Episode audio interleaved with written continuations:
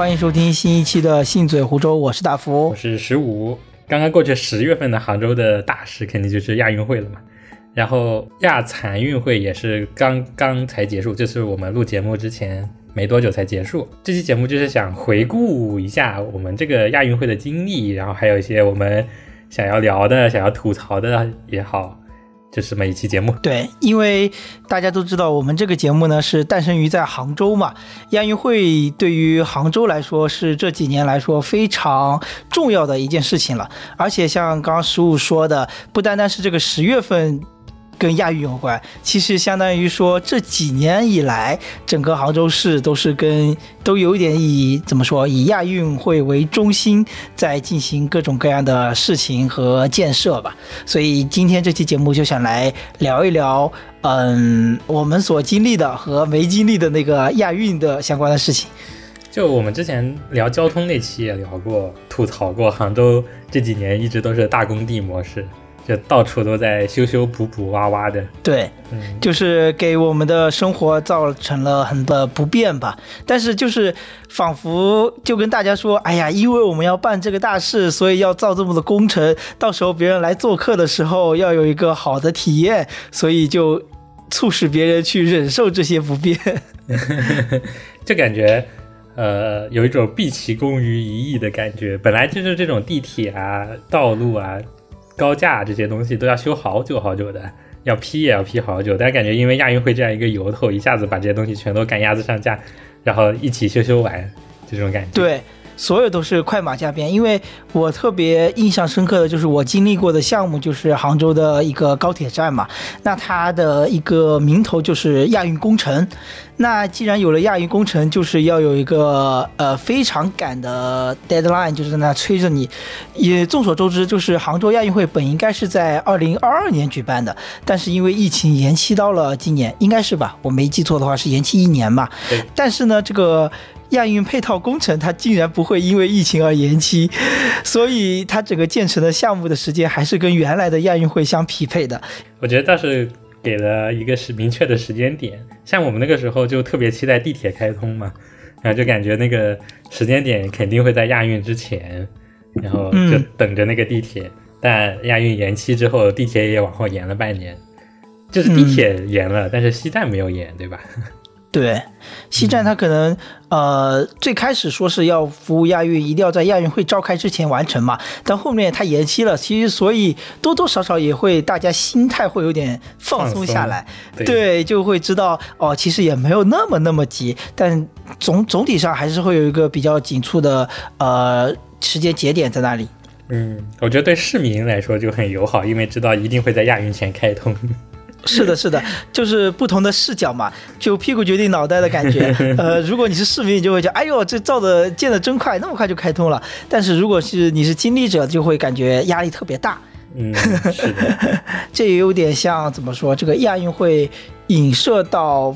各行各业的人身上的一些印记吧，无论是有没有参与这个亚运会，因为比较情况比较特殊嘛，像十五你是相当于在亚运的整个期间，呃，都有去观看比赛，那我正好是错过了这个时间段回老家了，所以我对于亚运的参与就是在电视上观看，可能跟全国更多的观众都是一样的一个状态。嗯，我是觉得就是亚运其实。呃，刚宣布那个车辆的限行措施的时候，朋友圈里都是一片骂声，我还印象很深刻。哎，能具体说一下这个限行的情况是什么样的？就是说，原来是我记得杭州以前也是有限行的，对吧？杭州就是蓝牌车，然后每天限行两个号嘛，比如是零和五、一和六，我印象里好像是这样子啊。这两个尾号是一天限行的，然后周末都是不限行的。嗯，刚好周一到周五就是十个数字，但是亚运的时候就是呃单双号限行了，而且绿牌车也限行了，这个是影响到我了。本来是一个局外人是吧？对对对对，本来蓝牌车嘛随便他限，反正我随便开。那他应该现在已经恢复了不限行吧？对他限行到闭幕式之后就就已经那个没掉了。然后还有个就是飞无人机的规定嘛。刚好，呃，杭州是不能飞的，周边的市其实也不让飞了。就是当时我回嘉兴那边的时候，嘉兴那边也出台规定，就亚运期间是不能飞无人机的。嘉兴它有具体的一个什么赛事要举办吗？好像没有，离得近嘛。说到对，说到这种问题，其实我也想可以开始吐槽，是吧？就是扰民这个事情啊，就嗯。就是其实你像说的嘉兴离得近，它可能会有影响。但是你知道我在温州，温州虽然也有一个龙舟的项目在那里举行，但是我在温州的一些乡下，它也有各种各样的一些道路两旁有那些横幅或者是一些招式弄起来来迎接亚运。就是有时候你会感觉八竿子打不着的一个事情，但是呢，它一定会有联系，然后会花很多的一些人力物力去宣传这件事情。嗯，我有时候就会觉得太浪费了。所以说，亚运会不是杭州的亚运会，是浙江省的亚运会。对对对对对，因为也应该也是浙江办的第一个这种国际型的大赛，就赛事嘛。但是我记得之前是有 G 二零，然后它其实相当于帮整个杭州的一个城市地位，或者是说怎么名声，往这个整个社会上就是更抬了抬升了一步的感觉。就尤其是跟 G 二零对比嘛，因为 G 二零那会儿是因为那时候我们还没工作哦，呃，我之前看都说 G 二零的时候就是全杭州放假嘛，然后这次就是亚运会的时候不放假 还限行，所以骂的比较狠。哎，说说起这个，我就当时。我还在杭州，就是在想，就是亚运会举办之后，这个杭州的房价会不会又像，就是像 G 二零举办了之后又涨了一波那种感觉？但目前来看，好像还没有，对吧？现在都放开限购了呢。所以还是蛮不一样的，虽然都都是这样这种大事。说了这个亚运会大概的一个情况，我们可以来。我其实特别想来了解一下你具体这个是怎么参与亚运会的呢？包括比如说抢票啊，以及那个现场观看一些比赛的过程。嗯，因为我觉得这个亚运会是一个很特殊的事情，你在杭州其实很难看到就这种国字号的球队也好呀，队伍也好来参加比赛的，因为呃，尤其是我喜欢看足球嘛，然后杭州就很少承办呃国家队的比赛。虽然国足被骂得很惨，但是你知道看足球很难绕得过国足了。一般国足是在什么沈阳啊、大连啊这些地方踢的比较多，长沙这些，然后基本没有来过杭州。至少在我看球的这十几年里面，从来没有在杭州踢过比赛。嗯，所以就是呃很难得能看到这种国家队的比赛，就会很兴奋。其实我还蛮喜欢亚运会的。因为能看到很多比赛，而且就是在家门口举办，对，就不用舟车劳顿的去，我觉得去上海看都有点麻烦。这就有点像，我觉得这就有点像那个看演唱会，最好是在家门口举办，但是家门口的演唱会总是很难抢票，根本抢不到。然后，所以我还挺期待亚运会的。其实一开始的时候就是，嗯嗯，在前几年的时候，我是想看，那个时候是想看炉石的比赛。我很想看电竞的炉石的比赛，因为那时候还玩炉石。然后后面过了两三年不玩炉石之后，就这个热情就慢慢冷却下来了嘛。然后刚好今年暴雪又对吧，一顿一顿骚操作之后，炉石比赛彻底凉凉了，也没什么好看的。就是在中国没有了。对啊，就感觉就有一种物是人非的感觉。前几年还 对吧，信心不是兴趣满满的想要看炉石比赛，到现在比赛没了。哎，所以这个是很有意思的一个话题，就是电子竞技比赛为什么？就是奥运会为什么没有举办电子竞技的一个比赛？就是没有把它纳入项目。我我听说的一个说法，就是说奥运会觉得电子竞技这个游戏嘛，太跟他这个开发这个游戏的公司相关了。万一或这个游戏的公司出了一些什么状况，这个项目就整个就没了。所以跟这个奥运会它立项的这个规则和原则会非常的不符。所以奥运会是一般来说是没有这个电子竞技项目的。哦，这个版本可能要更新喽哦。哦，你说说看，国际奥委会可能要考虑纳入电竞了。我们拭目以待，看纳入什么游戏吧。因为我感觉，我感觉就是游戏确实也是一阵一阵的。你无论说就是那些特别经典的，比如说 DOTA 或者是星际争霸，但是嗯。它的受众群体还是会在更换。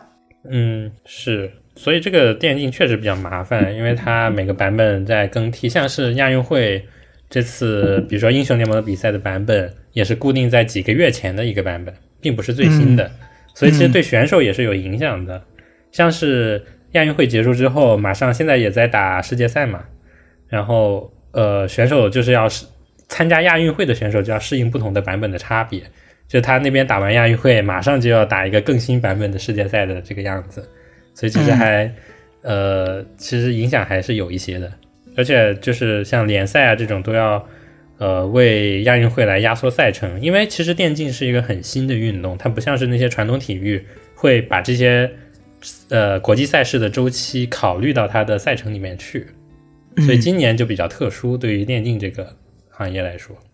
对，而且我觉得像你这么说的话，它不像传统的一些项目，篮球、足球，它的一个基本规则是非常固定的或者深入人心的。那如果是电竞选手，他要需要这样根据版本来切换自己的模式的话，对于他们的一个能力以及状态是非常大的考验。嗯，是的，而且一个电竞选手一般的话，像现在还好一点，以前就是呃二十来岁就退役嘛，所以他打打打不了几年，然后可能也打不了两届亚运会，就很难打两届亚运会，应该说嗯嗯嗯，打两届都已经是老选手了，所以就是这个方面也是比较麻烦的。哎，那今年的电子竞技的一个比赛，你有去观看比赛吗？就是电竞还最奇葩的就是它的票价还是最贵的，然后一张票就是四百和或者一千，只有这两个档位嘛。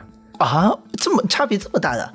啊，这你想想，决赛就是一千块钱，然后最大的问题就是电竞的比赛很多比赛不值这个钱，我觉得，尤其是像你比如说呃王者荣耀这种，就是它的比赛时间很短，然后呢，因为打的是三局两胜，你像一般那种大型的赛事是要打五局三胜制的，然后三局两胜的话，你像两场比赛，王者的话平推十分钟就结束了。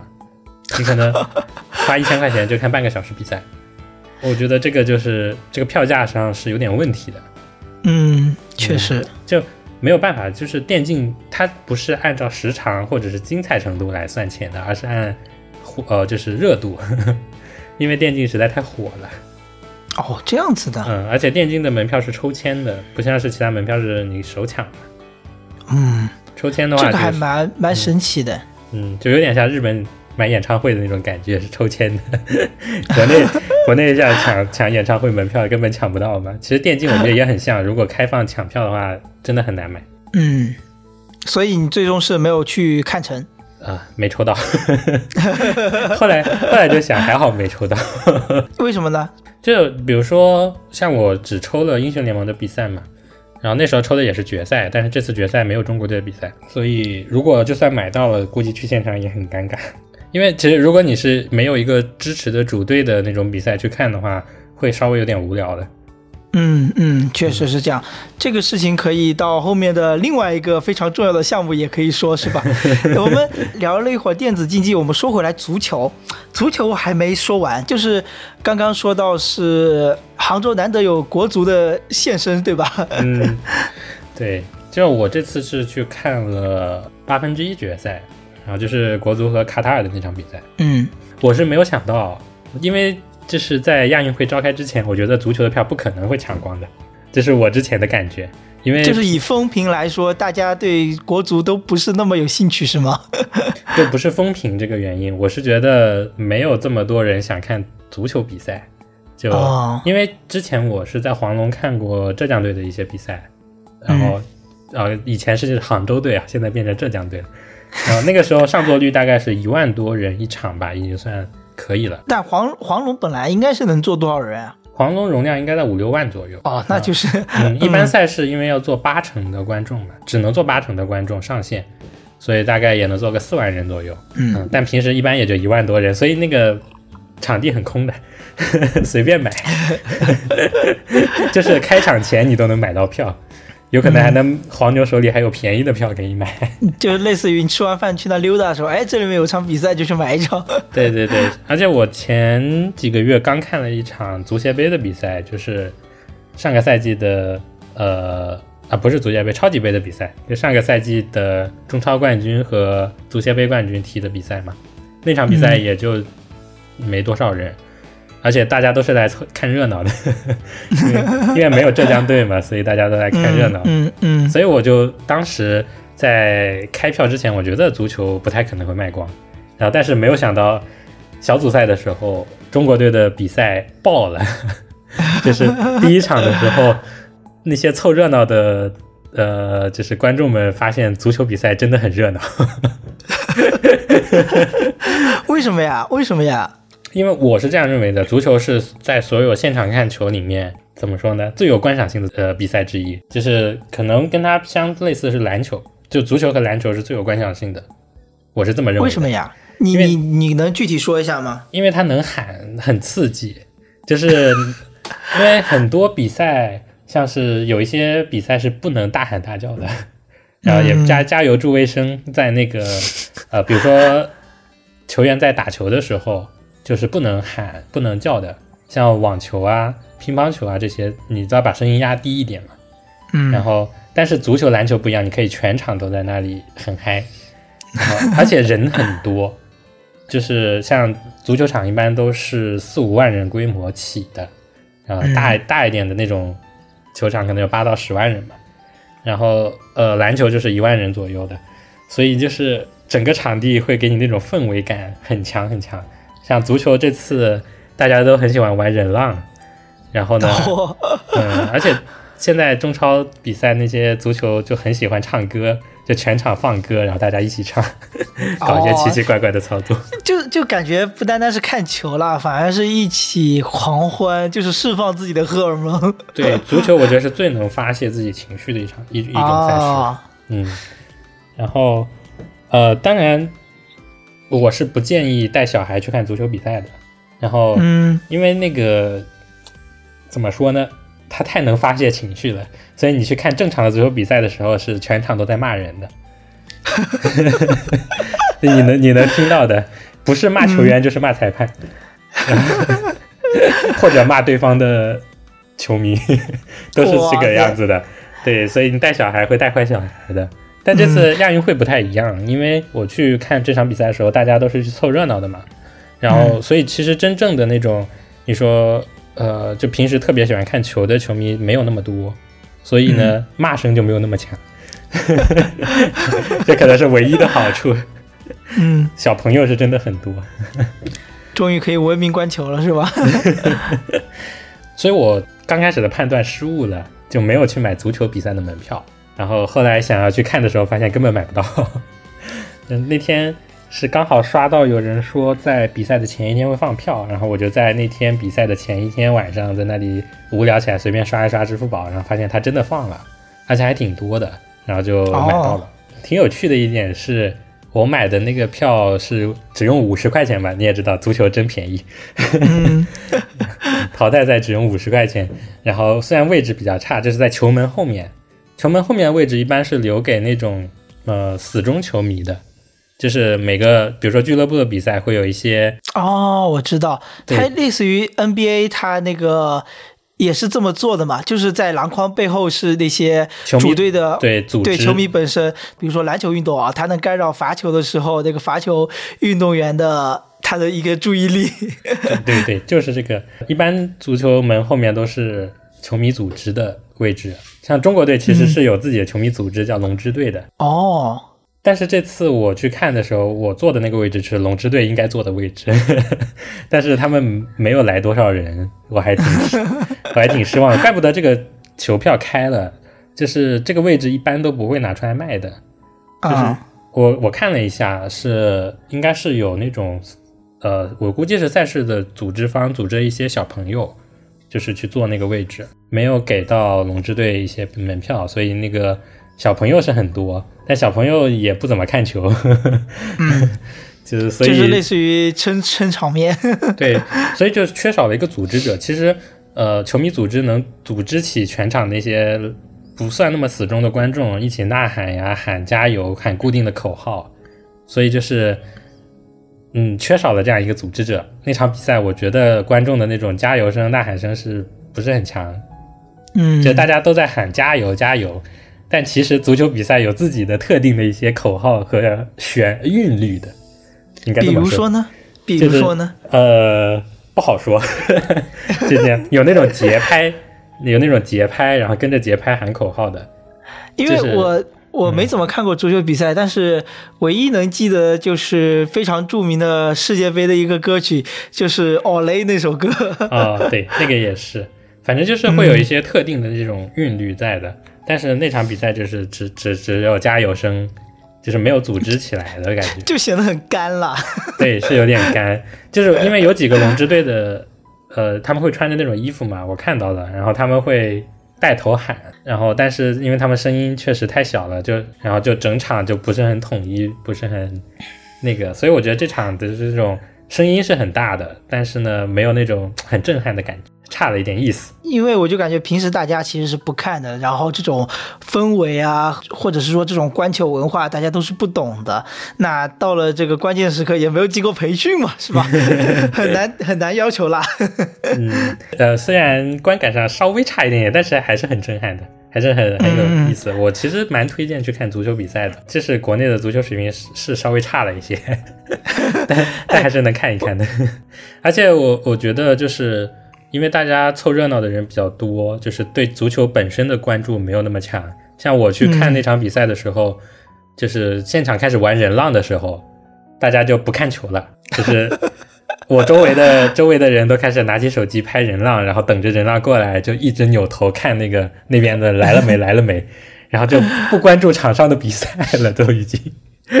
我我就问现场看球的人有多少人能说清楚越位这件事情呢？我还记得你当时高中教我什么是越位，我到现在还是没明白。然后我刚好在我旁边坐着的是一个女球迷，然后她是买票的时候跟她的家人分开了，就她一个人坐在那里。然后她穿着那个 AC 米兰的球衣，其实你只要通过她穿着球衣进来就知道她是个看球的人嘛。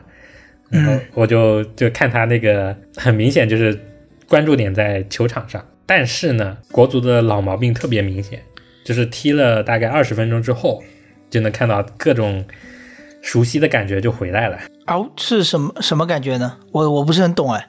啊！你叹了一声气。哎，这个描述真的很难受，就是那种呃技术粗糙，然后呢没有办法把球稳定的控制在对方的半场，就这么简单。嗯，嗯，哦，对，这个就是最简单的描述了。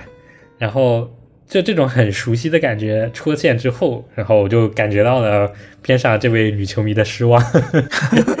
然后那个时候我还刚好跟她聊起来了嘛，然后她就跟我说她那边就没有能成功买到一一起买到票，然后她老公和她的孩子在另外一个看台上一起看球，然后呢就聊起这场比赛，然后说这样踢下去绝对不行。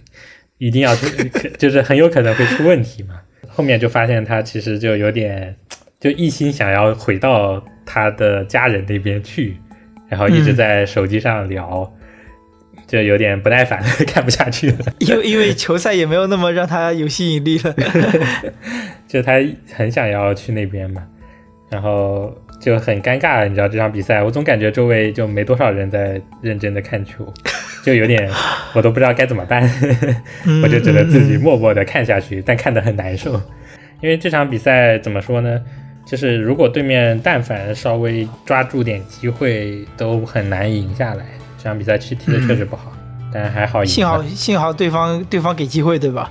嗯，是的，就也不能说运气比较好，就刚好抓住了，开赛不到十分钟就进了一个球，然后后面就是熟悉的味道，然后死撑过了一一场比赛。你当时有比如说带望远镜过去看吗？哦，没有，我觉得因为我是在下层看台嘛，虽然是球门背后，但其实视角也还行吧。哦，而我是感觉足球比赛其实你没有必要一定要看清每个人，只要能、嗯能看清球和呃跑动的这种感觉就好了。足球其实不、没那么重要。主要我没怎么看过足球，我理解是它是不是类似于有点像，怎么说呢？故意的把你的那个视角给模糊化，就是你看大体的一个布局就知道是怎么样的，在进行什么样的情况了。嗯，因为每个人的站位其实都是相对来说固定的，就是每个球员啊，其实你能通过球员的，如果你看的多的话，通过他的跑位，然后和一些带球的姿势都能看出来是谁。嗯，嗯这就是一个老球老球迷的涵养，是吧？嗯，其实你看那看的那那些人看的球比较多的话，是能看出来的，而且他们的位置就是每个人在左右，然后前后的这种关系能看出来是谁的，不太需要看他的号码。如果你不懂球的话，其实根本不需要知道谁是谁，就只要看、嗯但是看球就好。你知道我在电视上看那个足球比赛，就是有一种感觉，我就是我就死盯着在踢球的那个人，然后其他的我都不怎么看的。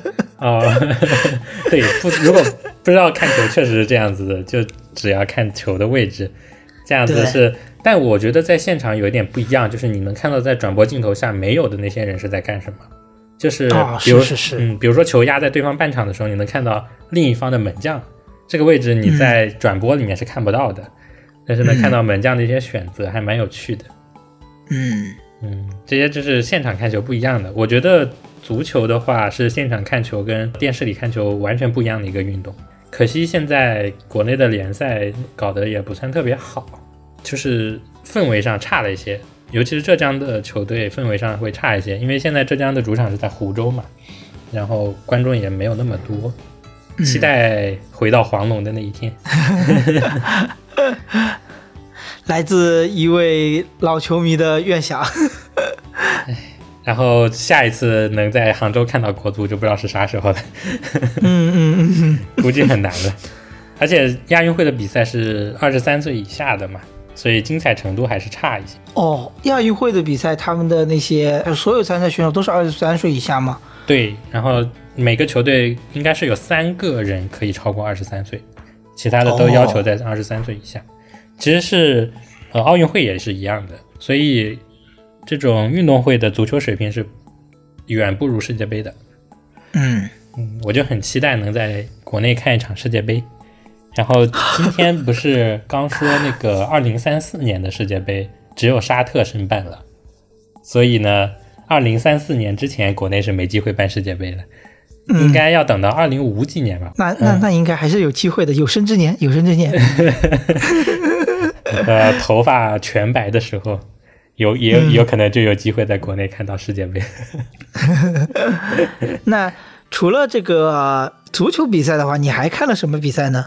呃，足球之后看的是网球。就我那天，呃，网球其实我觉得很多观众在买之前都不知道网球是能看一天的。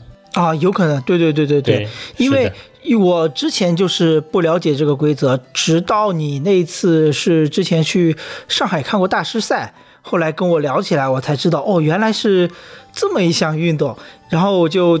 在网上也看了相关的视频，它就有点像以前那些贵族的一个休息日一样，所以它就是整天都是来可以进行观赏这项运动的感觉。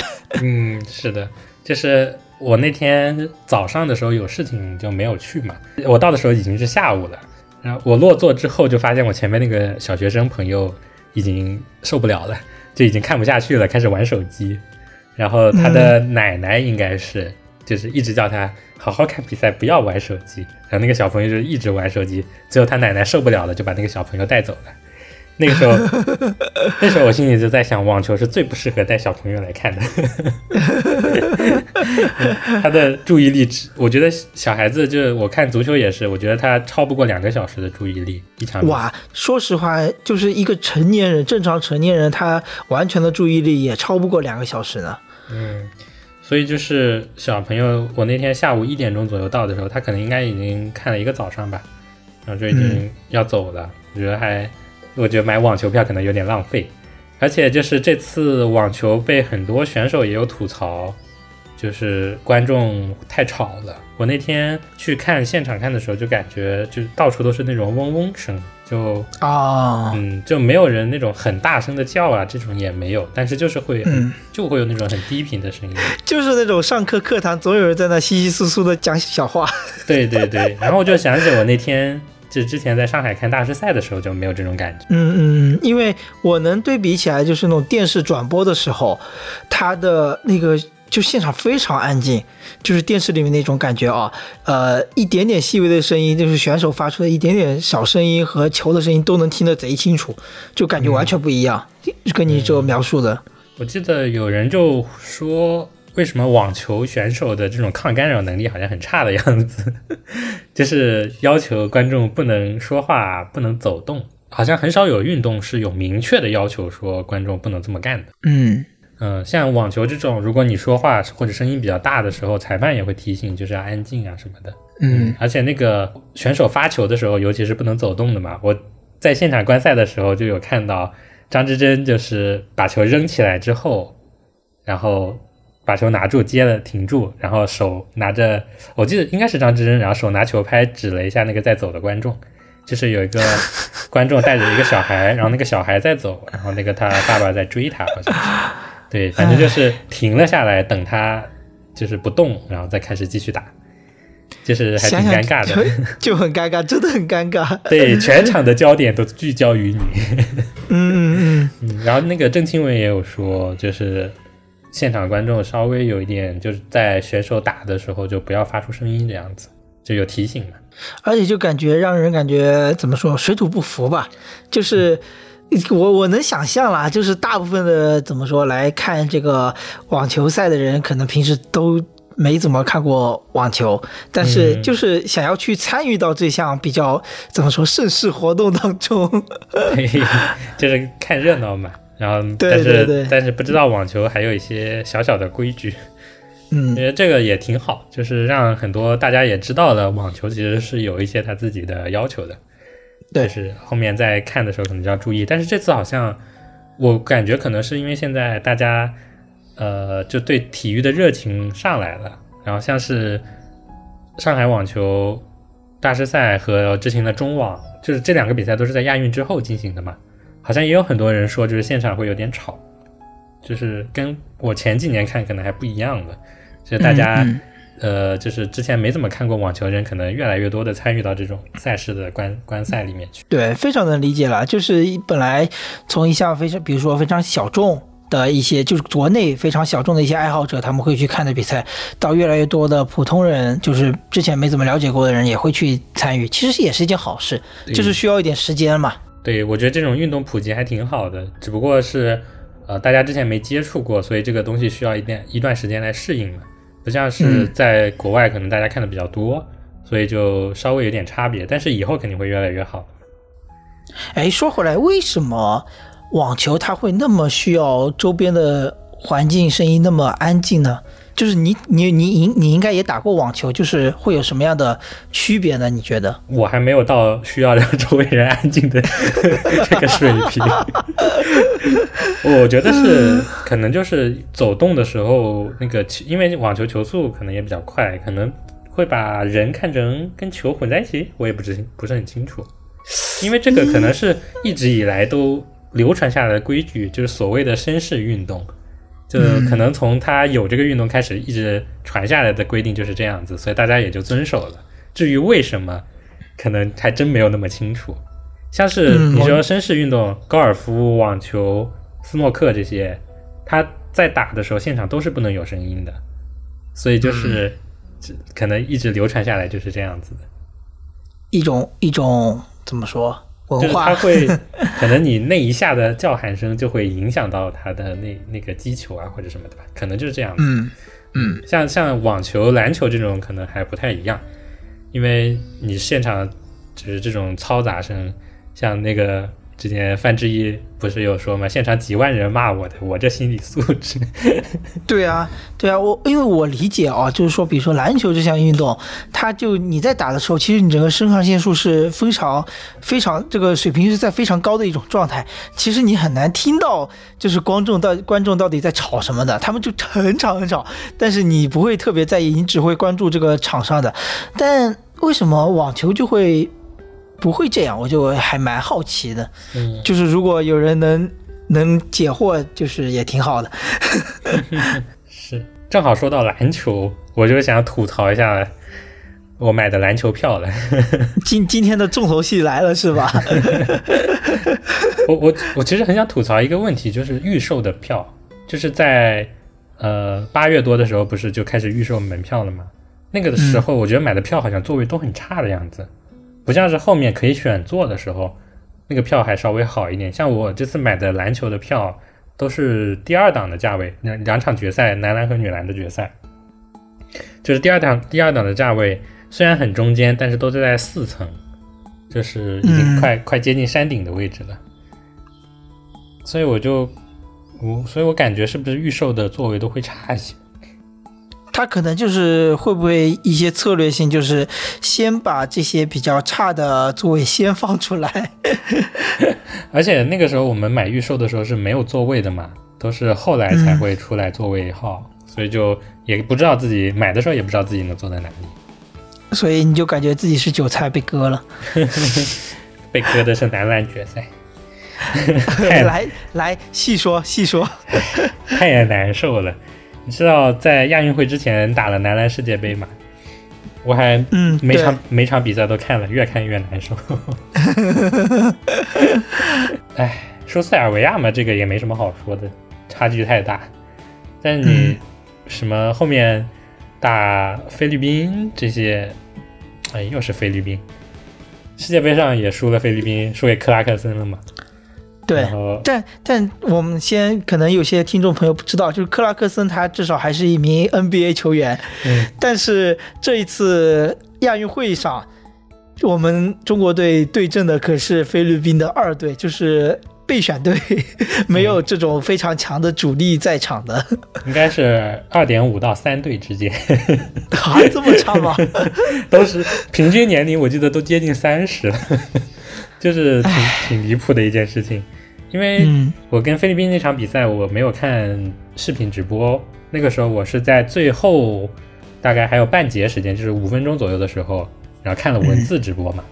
我记得好像最后三分钟还是多少的时候还领先着九分，我想这场比赛稳了，已经想着决赛打约旦能去现场看球了嘛。然后最后风云突变，就是当时应该是呃是胡明轩的违体嘛，好像被吹了一个违体之后，就感觉不太对劲。势头马上就变了。对，然后后面应该是赵睿还是赵继伟的两罚不中，我就震惊了，就是后卫两罚不中，嗯嗯，就感觉不对不对劲。就非常不应该。然后最后二十秒的时候落后一分的时候，我就感觉要记了。要记了。我就最后两分钟的时候打开了视频，然后最后大概一分钟的时候把视频关掉，开始看文字，然后坐在床上开始祈祷。我我就在想，世界杯已经被菲律宾输，已经输了二十多分了，就总总不至于打亚运会的时候，菲律宾的二点五队还能最后半场逆转二十多分吧？哎，就是之所以我们会觉得这个结果非常难以接受，是因为以前怎么说，中国男篮在亚洲还是可以称霸的，是吧？嗯，虽然称不了霸，但是亚运会大家都不认真打的，你这种最后的遮羞布没有了呀。就是、啊其实是说实话，就算这次男篮拿到金牌也没什么用了，就是那也是，那也是，世界杯已经打成这样了，然后呢，输给菲律宾之后，你连巴黎奥运会的资格赛都没得打了。对，都进不了了。对，已经彻底拜拜了。然后未来四五年的时间，可能都没有国际比赛可以打了，就很难受。其实看完之后，对，他就进入了一个恶性循环，就是你越没有国际比赛可以打，你越不知道现在的一些国际上的一些球队到底是什么样的水平，你就越难得到提高。嗯，像现在这次世界杯看他们那些欧洲球队真的很厉害，就是水平差距很大。像零八年奥运会的时候，那时候我还看了和德国队的那场比赛嘛，然后感觉那个时候就、怎么说呢，男篮是能跟欧洲球队至少打三节是没问题的，对对对这跟美国队都可以打两节。对，哇，当年当年那跟美国队打那前两节真的是让人看得热血沸腾，但是后面就下半场就是怎么说呢，实力的差距就完全展现出来了。当时跟什么赢还赢了德国，然后跟西班牙也能打到最后，就是感觉西班牙那个时候也有大小加索尔呢。对啊，对啊，那个时候的那个实力也是很强的。嗯，不像现在，就感觉一碰欧洲这些球队，像现在德国、法国、塞尔维亚这些，就感觉默认输三十分起。嗯，就是现在就感觉拿不出任何一个有担当的人。当然，我们也知道这个篮球是一个五人运动的一个项目，啊，但现在你就想连一个人都拿不出来的一个状态，多么的尴尬呀！那我觉得就是也不能说团队运动，但是你在关键时刻，就像是这次跟菲律宾打到最后的时候，中国队最后时间没有人能得分，这个时候就是需要有一个那种大哥一样的，像是以前的可能就是把球给姚明，然后后面就是把球给易建联，反正就是需要有一个人出来扛锅的时候，现在没有。这个是的，对呀、就这个作用就类似于呃，为什么 NBA 会有那些超级巨星？超级巨有些超级巨星在常规赛的时候可能就是滑滑雪，啊、摸摸鱼，但是他到了季后赛，到了关键比赛的时候，就是让他站出来，因为他打的就是这个身价。大家就是信任他，球到他手上，他就能做出选择。就算他没投进，这个代价大家都认了，因为球是他出手的，就是类似于这种感觉我。现在感觉就是国家队需要规划一个大哥，就是要怎么说，造神运动要开始是吧？不是得得搞个能能得分的来。像这次不是规划李凯尔嘛，但是他也不是一个持球单打型的队员，所对对对，嗯，所以你需要一个，就像那个那个那个，这次吗？还是之前克拉克森？还不是克拉克森，就不需要克拉克森这个级别，我觉得都可以。是叫布朗利吗？忘记了，反正就是他都已经三十五岁了，然后还能顶着防守能打进，我感觉就缺少一个这样的球员。虽然他好像嗑药了，但是 转折来的猝不及防。看到好多人评论说不嗑药三十五岁怎么可能最后时刻？哎，但其实我觉得能理解，因为你知道，就是我们以前小时候会觉得越年轻越有力，但是比如说男性到了三十五岁这个时候，可能是正好最有力量的时候。嗯，我感觉啊，但其实到篮球来说，三十五岁确实身体不在巅峰了嘛。嗯，那他可能是不是前三节在摸鱼啊？那还是嗑药比较可信一点。类似于老詹，就是前三节摸鱼，第四节来收割比赛。嗯所以这场比赛男篮输掉之后，我就很难受，因为想着我的决赛门票要看约旦打菲律宾，这有什么好看的？就是没有自己的主队的感觉了。而且亚洲篮球本来水平就低，然后亚运会又是一个、呃比亚洲杯水平还要低的比赛，然后又没有主队，这场比赛瞬间感觉没什么价值。后来呢，你最终有去看吗？嗯，那天犹豫了好久要不要卖票，最后反正也嫌麻烦，就自己去看。那天是先看的女篮的决赛，其实女篮那场决赛是挺值的，就是嗯从现场氛围也好，然后比赛的过程和结果都是很完美的。就是因为女篮其实算世界级的强队，然后、嗯但是女足也是，女足不是，女足女足哦，女女足算是亚亚洲强队吗？嗯、亚洲一到二流之间。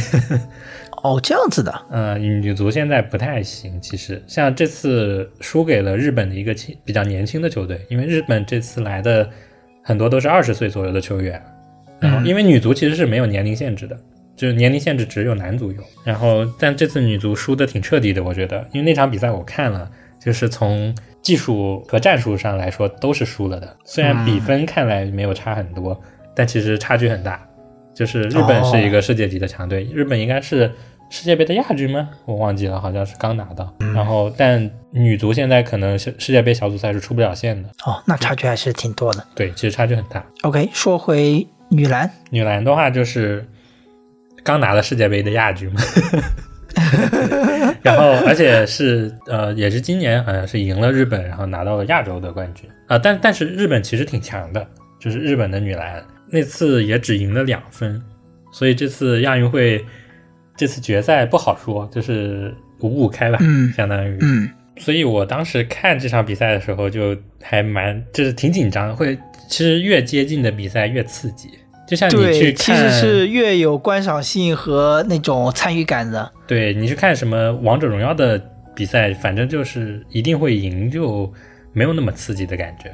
是的，是是的，对，但是看篮球就不一样，因为女篮的实力确实比较接近，所以就是到最后的时候，我记得呃中国队应该是领先了整场，其实跟那个男篮很像很像，就那场比赛、全场领先，但虽然领先没有很多，大概在十分以内，但是一直都领先，打到最后的时候被扳平了，可能这就是差距了。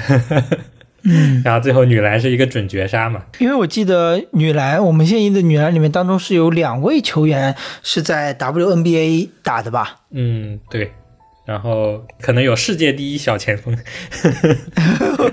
哇哦，嗯勒布朗詹姆斯，对。女版勒布朗詹姆斯。至少亚洲第一是没有问题了。然后，嗯嗯所以而且内线很强，就是中国队的两个内线确实、嗯确实能看出来，日本队就是靠三分为主，然后就机动性很强，然后配合也打得很好，但是他们的身体是差了一些的。这次就看整个比赛，我感觉日本的篮球就是有这种。不管篮球也好，足球也好，就是能把自己的身体劣势给扭转过来的这种技术水平，确实很厉害。嗯不像是国内的一些球员的技术确实差了一些，就是纯靠身体天赋。这场比赛也是打到最后，我觉得跟男篮那场很相似，就是最后的选择，然后女篮把战术打出来了，然后嗯男篮是选择了一个中投，然后女篮选择了上来，就是一念之差。其实还有一点也很像，就是当时骂得很惨的是男篮投丢了那个绝杀球之后，不是选择了爆头，但是没有去犯规嘛，对，没有立马去犯规，应该是张镇麟吧。其实你也不能怪他，你说一个命中率这么低的球员，让他执行，就球传到他的手上，让他执行最后一攻，我觉得是很难，因为你在联赛里面都没有最后一攻的机会，然后你说突然 给你这么一个机会，嗯你也没有办法，脑子肯定就懵了呀，对吧？对，对，就是我们观众呢，当然会想到说，哎呀，你怎么不去犯规？但是当时那个球员可能就脑子一片空白，对看着球 没投能理进，解了。对对对能理解就是。哎呀，完了完了，输了输了，决赛都打不进了，然后一堆念头想过，当然没有想到去要去犯规了。对，然后然后那个女篮就是日本队也是投丢了最后一个球，然后嗯其实挺危险的，因为是一个空位的机会，但他球投丢了，投丢之后其实也有时间，但是他没有去犯规，所以这这点其实跟男篮很像，是一模一样。但是不一样的是日本女篮已经没有暂停了，就算他犯规可能也没什么用了。嗯，嗯，其实你就能看出来，对比上来说，很多机会就在一念之间。然后呢，很多球员到打到最后的时候，就是这个状态，就会懵掉。如果你平时嗯。没有接触过这种、执行过这种战术，对，嗯，所以这个也联系到了之前说的，之后四五年不能打国际大型联赛的话，也会有这个弊病，就是你无法真正的体验那种高压强度下你做出的一些选择，就很难在真正需要的时候做出正确的决定。嗯，是的，哎，反正这次男篮就很失望，女篮真的还蛮激动的，反正全场也都是赢了之后，然后大家也，尤其是那个罚球的时候，有主队你就能听到嘘声嘛，嗯就是对方罚球的时候全场嘘声，我觉得这个还蛮 蛮少见的，因为我以前看比赛的时候，呃，至少会有一些客队球迷在的，然后但是亚运会真的是是，对，基本没有客队球迷，基本是没有的。我之前看网球那个也是，网球场里面就只有几个菲律宾，就是呃，应该是女女单的一场比赛，就中国队和一个菲律宾的选手打，然后菲律宾是只有几个教练在那边，就是现场嘛。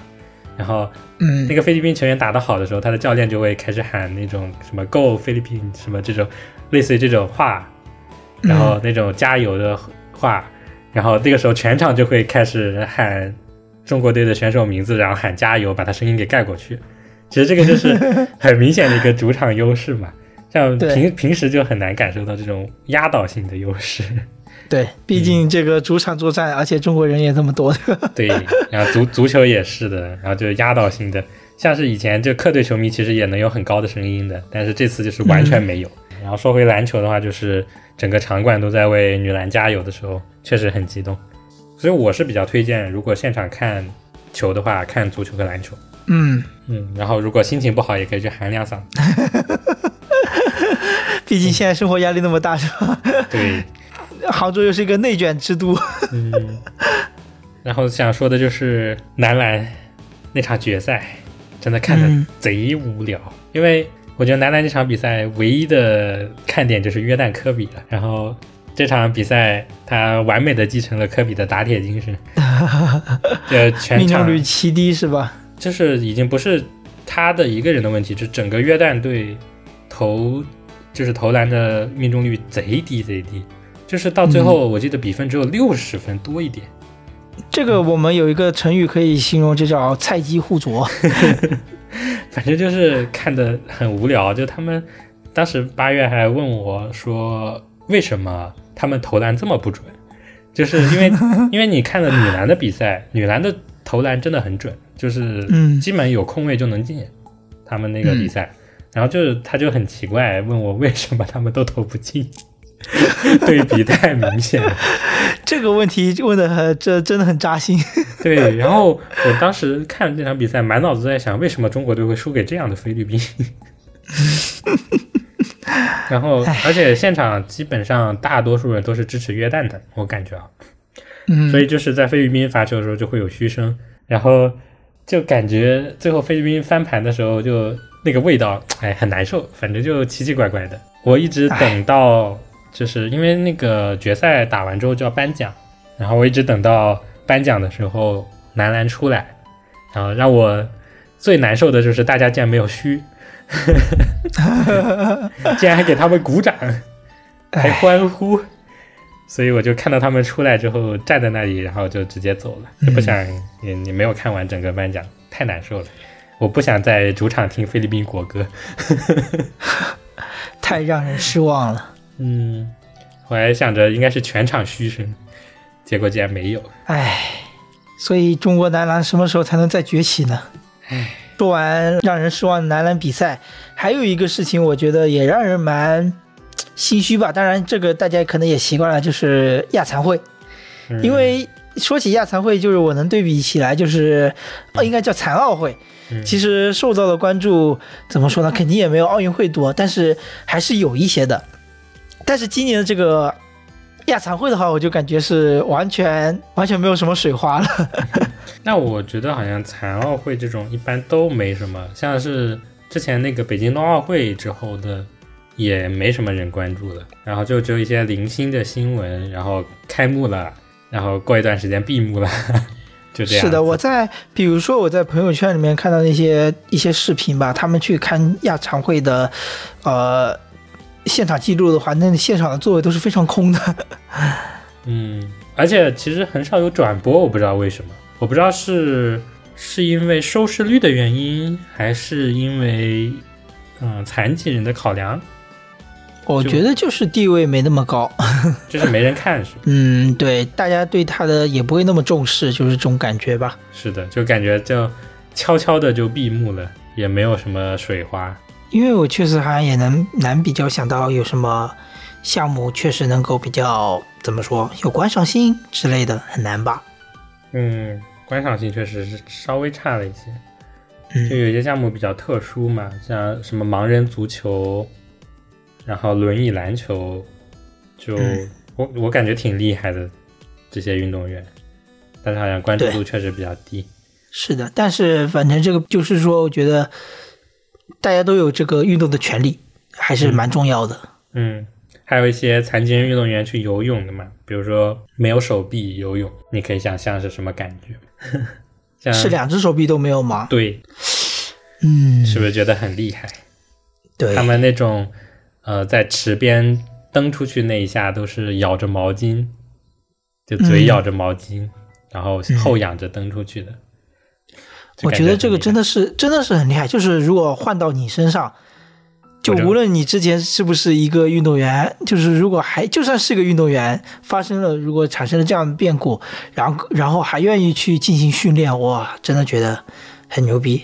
嗯，换我就沉下去了。对，大部分人都是这样。嗯，那我们聊完亚运会也算是差不多结束了，这个比较。怎么说重要的十月。说到十月，本来我们是只想着讲一讲亚运会的嘛，但是说到嗯十月的这种大事，突然就特别想讲一下双十一。就 虽然曾经的双十一和现在的双十一变化可真大呀！哎，虽然它是十一月的节日，十一月十一号嘛，但好像现在都是十月份开始的。对，但好像今年又好像有点不太一样了，好像说是今年不搞那么多什么很提早就开始准备的活动了，什么付定金啊都没有了，好像听说。但还是有啊，也是今年还是从十月二十四号开始吧，然后 十月三十一号的时候就是付尾款了，其实也是在十月份就结束了第一批。嗯，嗯，呃，不过确实好像这种活动是少了很多，像我那个在有有在阿里的同学嘛，然后就说嗯往年双十一的时候，他们不是会特别的忙，就那种什么在备战的那种感觉。嗯嗯嗯，就提前一两个月就开始准备。今年好像就比较轻松，也没什么火。这样也好呀，嗯、对，就不会集中到那一那一天。对呀、就不会特别忙。然后就今年双十一，确实我至少从我的感觉来说，就没什么特别想买的东西。因为我觉得好像现在跟前几年不一样，前几年的时候很多东西确实双十一的时候是最便宜的，但是今年就感觉每个月都得有都有购物节，每个月都很便宜。说出了真相是。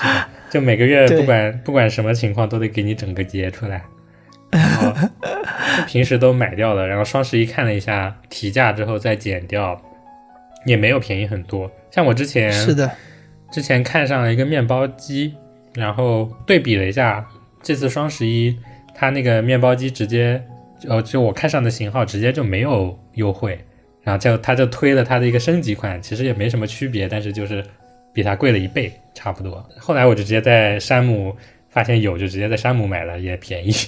而且这样其实是比较好的一点，就减少了很多的怎么说呢，在价格上的计算，因为。我感觉之前那些特别多规则的双十一，你就会要，呃，计算或者凑满多的东西，你才会达到它那个满减的额度嘛，然后才会觉得自己真正的怎么说赚到了或者省到了。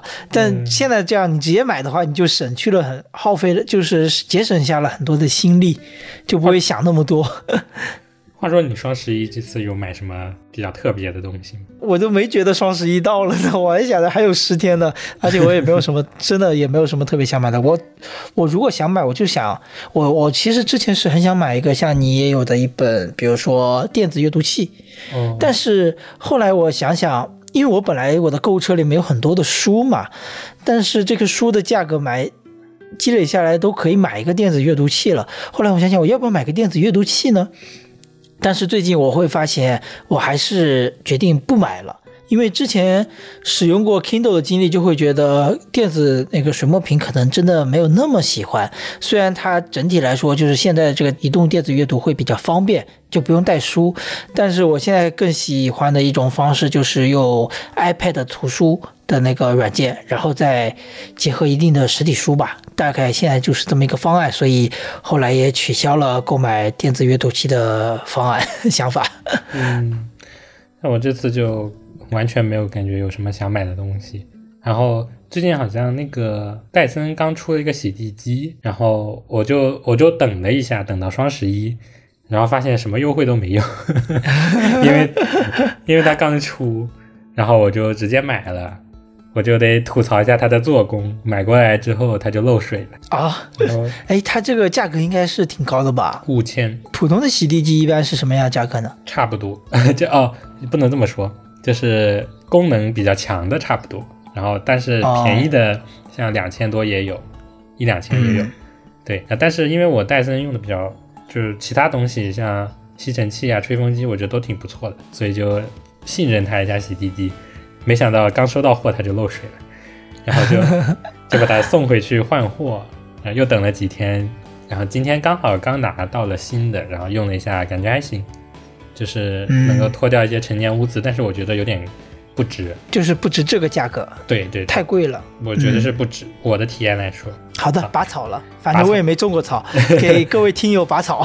拔草拔草，就是它我觉得两千多应该也能有它这个水平。嗯，嗯嗯，虽然确实也挺好用，但是太贵了。是的，戴森的东西就确实价格还是品牌溢价还是蛮多的，我觉得还是有一些。虽然它的有时候用起来确实让人舒服哦，啊，我觉得跟以前的苹果有点像，就是贵是贵，但是用的确实好用。但是你说它真的值那么多钱吗？那再说，现在的苹果便宜了呀。对，在以前的苹果就是说，你除了它能提供这样的服务的话，其他没有，其他的厂商提供不了，那你只能往用这个价格来购买这个服务。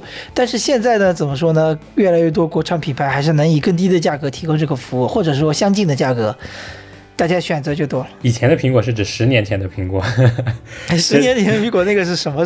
这是小米还是 iPhone 五 S？小小米还是一千多的时候。那时候 iPhone 要六千块嘛，然后就感觉它用是挺好用的，但是六千确实贵了些。现在戴森就是这种感觉，对啊，而且是当时的六千，不是现在的六千。嗯，这通货膨胀价格还是不一样的。对，像现在戴森也是这种感觉，用是挺好用的，但贵也是真的贵。嗯，还有点特别想提一下，就是直播带货这个事情，最近不是闹得很沸沸扬扬。现在我我听说想我听说的一种说法就是说，怎么说线上的。呃，直播带货占据了太多的营业额，导致线下的一点点的怎么说利润或者是经营空间都没有了，所以闹得比较矛盾比较大。嗯，像我最近在买一些东西的时候，就发现线下其实跟线上价格差不了太多了，很多东西。嗯，最开始以前那种线上的怎么说优惠，其实慢慢的也没了。嗯，是的，就大家又开始重新注注重线下的那种感觉，然后直播带货像是我就不太喜欢。在直播间买东西，因为我感觉我怎么说呢，收集不了这个信息，我不知道他这个直播间便宜的东西在哪里。就在谁的直播间，在什么时间，在什么时候我能买得到？因为我觉得我们都不是那种会一直盯着一场直播从头看到尾的人，因为一场直播有时候它可能长达五六个小时。就算我提前知道了你今天有什么货，但是我也很难很难说服自己去定个闹钟，去真正的守在那等你去卖这个东西。对呀，就感觉比如说我很想买一个东西，我也不知道它会在哪个直播间里有优惠，然后三二一上链接的时候，我抢不抢得到啊？就浪浪。费了一个小时时间，结果啥也没买到，就感觉很难受。是是是，就很不适合我们这种消费习惯的人。对，所以我一直都没有在直播间买过东西，我也不是很了解相关的，就他们这种到底真的能不能做到最低价？因为都在说他们有协议的最低价，这个我可以理解嘛。因为呃，像头部的这些带货主播，他们肯定都希望自己卖的东西是全网最便宜的。这样子宣传出去的话，有会有更多的人到他直播间来嘛？所以肯定会有协议最低价的。然后，但这个东西没想到被爆出来之后，大家反应这么强烈，这样一下子就凸显就是在电商里面还拼拼凑凑的人就显得很呆。人家直播间最低价，然后你在这里满减半天，结果发现买的比那个还贵，一下子感觉双十一就。说起这个，就是我越来，尤其是我最近的一些消费习惯也好，会不会觉得，嗯，好多在淘宝或者是在其他平台卖的东西，它里面的利润空间真的是很大很大的。我就举个例子嘛，就是你知道那种电蚊香液和电蚊香器吧？就是我的概念里面，那可能一个电蚊香器加一瓶电蚊香液，可能也要十几二十块钱至少。然后我那天在幺六八八上。你知道幺六八八这个软件吧？嗯，就是，然后我在幺六八八上买了五瓶蚊香液，然后加一个蚊香头，我才花了八块五。然后我就觉得，就是有好多东西真的是它的利润空间真的好大好大，然后就是还是有很多信息差我们都不知道。这不是前面那个说的七十九块钱的眉笔，七十九块九你可能可以买一堆。对对对，就是这种感觉。所以现在有时候我买真的买一些怎么说，日常家用东西，我真的还就去幺六八八上或者是拼多多上看，它可能就是，我就觉得它的那个卖的价格反而更贴近于这个商品实际的价格。消费降级就是这么快。啊，对。我觉得能屈能伸嘛，能用就行，管他这么对，能用就行，真的能用就行。有好多东西都不用那么的在在意吧，我觉得也挺好的。就反而你保持一个比较低的一个消费水平，能让自己的怎么说呢，负担不会那么重。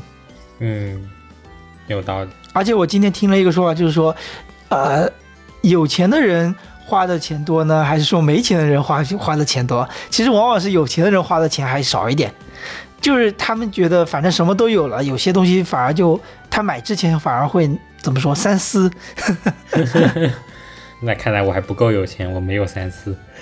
有可能，就是真正有钱人，他可能保持的那种生活水平的一个消费支出啊，会很低啦，就是那种感觉，就是非满足就满足刚刚好就够了。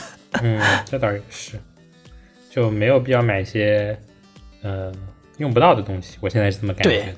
对对对，就我必需品可能可以买好一点，但是没有用的东西就不用买了。对。反正到了那种状态，应该也是蛮舒服的一种人生状态，嗯，也挺向往的。是的。那我们今天的，你今天太太多生气了，尤其是聊男篮的那段。十月份就是这么一个神奇的月份。是的，是的。然后接下来也是迎来了十一月，那十一月呢也是我的生日月，所以接下来也会有些。好玩的事情吧，应该希望，耶！这么生硬的 Q 一下你的，对，因为明天明天不是要抢那个五月天的演唱会，上海演唱会吗？看能不能抢到吧。他有他有七天还是十天，超级长，然后试试看能不能抢到吧。我还在想要不要帮你抢抢看。哎，你帮我抢，你可以试试，一一起帮我抢。可以把身份信息给我，我可以帮你抢。好的，就是我在想，因为因为他。举办的那个时间正好是跟我生日前后，然后我觉得，哎，这样感觉会挺好玩的。有道理，可惜我的演唱会都是二十几号的。那我们今天这期节目就先到这里喽。